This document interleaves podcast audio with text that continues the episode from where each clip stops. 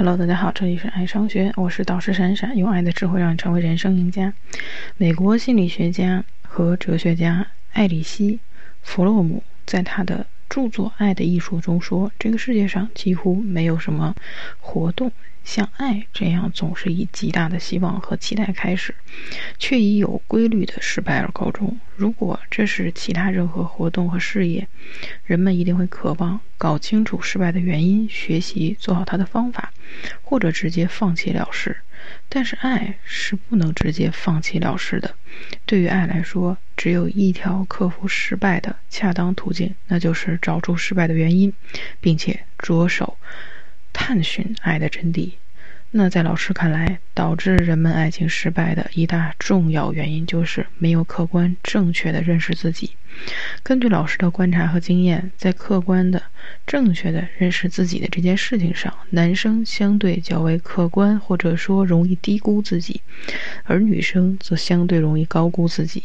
那受受社会文化所影响啊，当然也受生理结构所影响。那在男生的成长过程当中，无论是在现实当中还是互联网上，只有很少一部分人被异性明确表白或者赞赏过，更多的男生则是被女生拒绝过。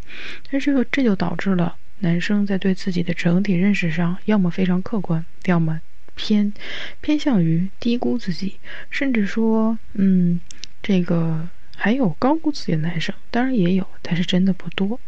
嗯，很少有男生呢敢拍着胸脯说自己从来没有被异性拒绝过。嗯，但是估计会有很多女生敢这么说，因为我们的文化认为在两两性的交往当中，男生更应该主动，所以这就导致女生很少会主动表白或者示好，哪怕自己心里很喜欢，但也不会轻易的表露出来。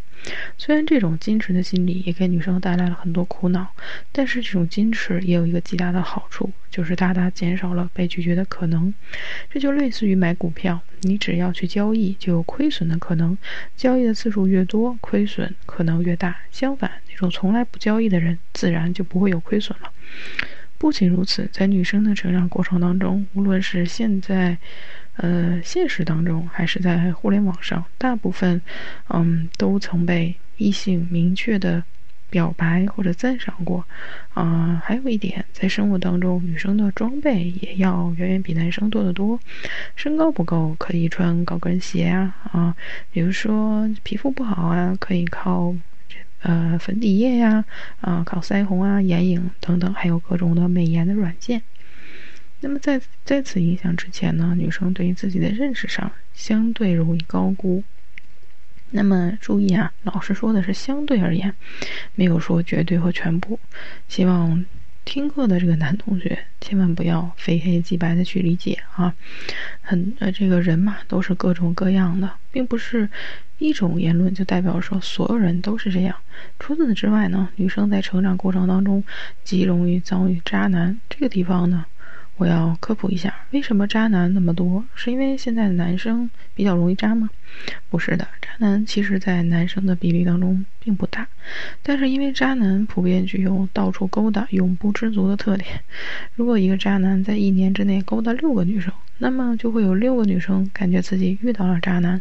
实际上呢，他们只是遇到了同一个人而已。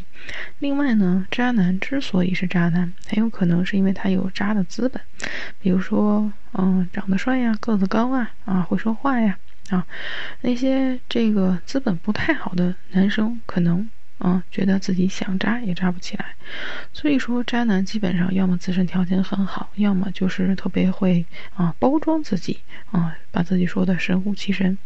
那问题来了，当一个女生被一个条件很好，也可能是包装的很好的渣男喜欢之后，无论是最终女生知不知道他是渣男，这个女生的心理的阀值就上去了，她会觉得自己能吸引到这种条件很好的男生，一定是因为自身的优点。那在这里，老实说的粗俗一点啊，就是很多女生把那些只想啊跟自己发生一下关系的这些男人当成了喜欢自己啊，从而导致了对自己的高估。这种对自己的错误认识一旦形成，你在未来的道路上就很容易找不准方向，很容易失败。苏格拉底曾经自问说：“什么是哲学？”最后，苏格拉底自答。哲学就是认识你自己，认识你自己也被刻在希腊的德尔菲阿波罗神庙的门楣上，哎，作为神谕警告着世人。所以说，各位的男生女生们，不要总想着自己要找个什么样的对象，我们一定要，一定一定先要客观理性的认识一下自己。好。那这节课呢就到这里了。如果你有各种各种各样的情感问题，不管是脱单、呃挽回，还是长期关系的维护，都可以点击老师的头像关注老师，并且在后台给老师留言。我们下节课再见。